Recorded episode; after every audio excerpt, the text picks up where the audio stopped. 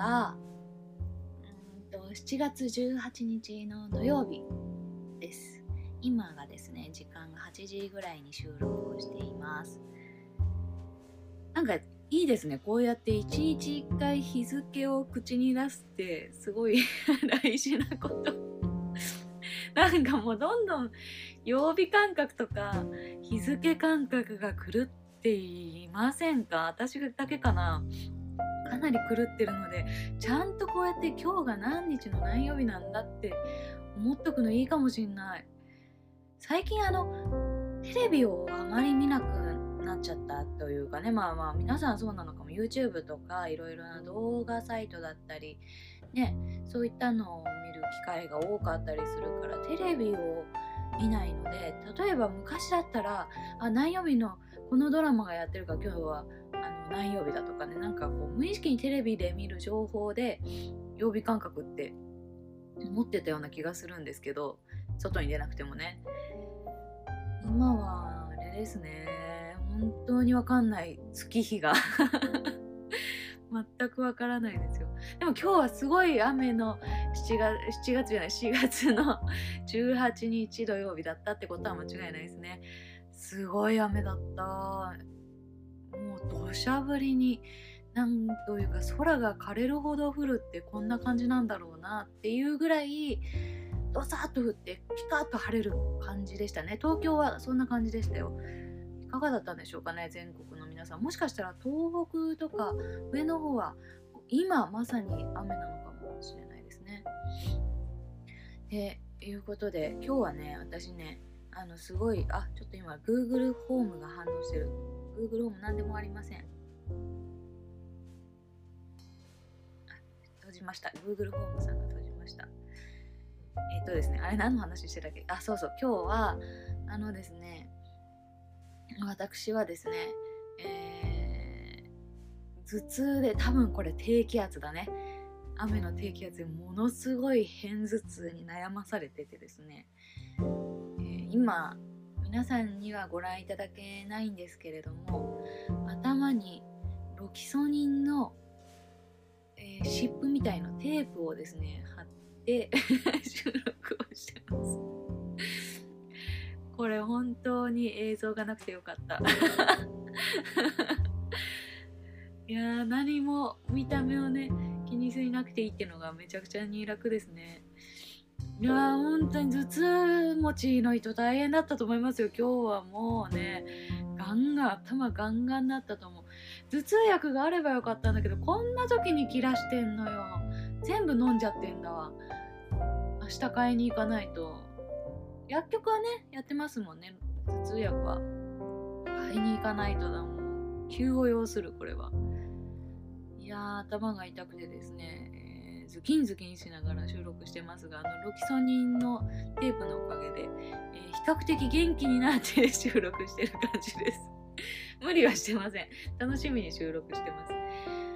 昨日なんかあのー、ラジオラジオを最近聞き始めるようになったって話をねあのしたんですよ。このポッドキャストで。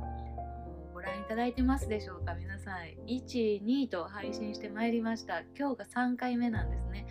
あの1、2はご覧いただけましたでしょうか？あのボリューム1でも言ったんですけれどもこれは本当に今ですね、えー、コロナウイルスの大切なニュースそして、えー、大切な情報こういったものが溢れる中にですね本当に心の底から無意味なコンテンツとしてですね お楽しみいただけたらと思います。私が特に意味のないことを10分間喋り続けるっていう そういったあのポッドキャストになってますんで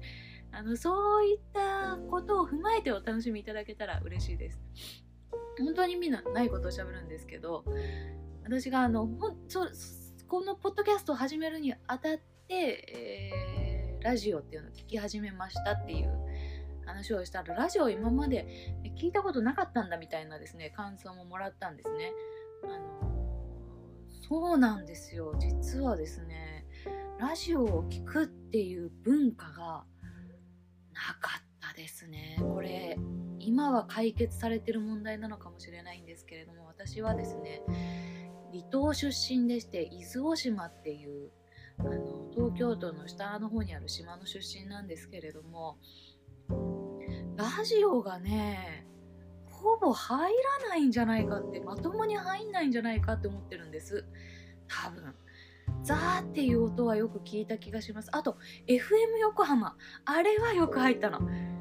比較的。FM 横浜は割とよく聞けたイメージだなっていう。であとは場所によって、えー、聞けるエリアと、えー、まあ届かないエリアみたいのがあってだからねラジオをあんまり聞くっていう習慣だったり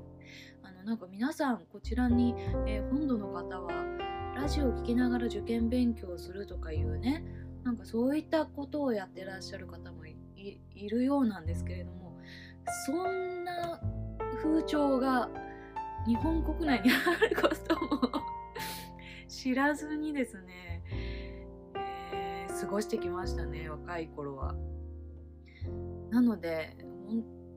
当にラジオに馴染みがなかったというかあまり私にとって、必要なものとして育ってこなかっただけど FM 横浜はよく考えてみるとよく聞いてたんです日曜日にですね朝から夕方までずっとやってる音楽のカウントダウンの番組あれだけはずっと聞いてたんですよね。っていうのも日曜日に私はあの家業の手伝いというかうちの親戚の、えー、お店の手伝いで海っぺりにあるあのいわゆるですね何て言うんでしょうか伊豆大島の形皆様想像してください丸くなってて、えー伊豆大島の周りに房総半島と伊豆半島がぐるって囲むようなところに伊豆大島っていうのがあるんですけれどもその半島に囲まれている方つまり島の北側の方の海っぺりのえー、海の家といいますかシーサイドバーをうちの親戚がやってましてなのでよく電波の入る状況で私はよくお手伝いをしてたんです。というのもあって夏の間だけなんですけどね。夏だけそのシーサイドバーをオープンしていて私はそのシーサイドバーのお手伝いをする時だけ FM 横浜がちゃんと聞けたっていう印象だな。そういう感じです。私にとってだからラジオっていうのはつまり、うん、海沿いで聞くもの。なんだろう。そんなちょっと現実とからちょっと離れたようなですね 脆弱な存在だったかもしれません。家だとねあのアンテナをぐるぐるぐるぐる回してもなかなかいい音で聞けないのでねストレスだったですね。なのでテレビっ子でした。完全なテレビっ子。もう島の人たちはやっぱりテレビ大好きですしね。そういうテレビが大好きってこともあってこの業界に私が入ったっていうのもありますね。が。とはいえ今この年になってまさかラジオだったりってものに興味を持つとは思ってなかったのですごくあのフレッシュな気持ちです。皆さんからいろいろおすすめのラジオとか教えてもらいたいなって思います。本当にラジオのことを何も知らない「オールナイトニッポン」っていうのをこの間知りました。すごくないですか？驚かれると思います「オールナイトニッポン」ってすごい有名なんですってね。そんなレベルなんですよね。これあの今あの伊豆大島にお住まいの方が見たらふざけんなって言うかもしれないし昔からあのちゃんと聞けてた人はねいるのかもしれない。これあの私の家が、まあ、信じられないぐらい山奥にありまして聞こえなかっただけなのかもしれない。あの島の中でもいまだにですねあの 3G あの 3G の電波しか入らないようなところで生きてるのでもうね 5G が来るというのに 5G の時代が来るというのにまだ30でですね頑張ってるところに住んでるようなもう超僻地なのでまあそんなわけであのオールナイトニッポンも知らなかったことをご容赦いただきたいと思いながらあの皆さんのおすすめのラジオがあったら教えてもらったら一からちょっと私に、えー、ラジオのこととかポッドキャストのこととかね教えてもらいたいなっていうふうに思います。というような感じでそろそろ10分もう私ちゃんと覚えました。あのちゃんと10分で終わらせようと思って。ということで告知をすると昨日も言ったんですけれども今日ツイートもさせていただきましたダイム小学館のダイムで、えーオンライン試飲会っていうのに参加しましたよっていう記事を今日アップしたばかりです。タイムのトップからはいけないかもな。あの私のツイッターから言ってもらえると嬉しいです。で、あの感想とかもいっぱいありがとうございます。ツイッター宛てにいっぱい感想いただきました。ありがとうございます。えっと、ハッシュタグもちろん、天秤にね、もうみんな忘れたと思う。あの、ハッシュタグ天秤にでも受け付けてるけど、もちろんメンションでもいいです。で、私のツイッターそもそも知らないっていう方に、えーお知らせしておきたいのは私のツイッターはエビハラアンダーバー10というですねアカウントでやってます。エビハラ虫にオイル原っぱの天国の天というような感じで検索してもらっても結構です。えー、エビハラ10でしてもらえればツイッター一番上に出てくるんじゃないかなと思います。ぜひそちらから感想をお寄せいただけたら嬉しいです。うん、あと私が本当あ本当本当聞いておくべきおすすめのラジオね。これあの皆さんにちょっと宿題で 出させてもらって。なんかどんなジャンルのラジオがあるのかも分かってないからそのあたりからあの丁寧に 説明していただけると嬉しいです。でははい。あの記事読んでね。また明日お会いしましょう。おやすみなさい。バイバイ。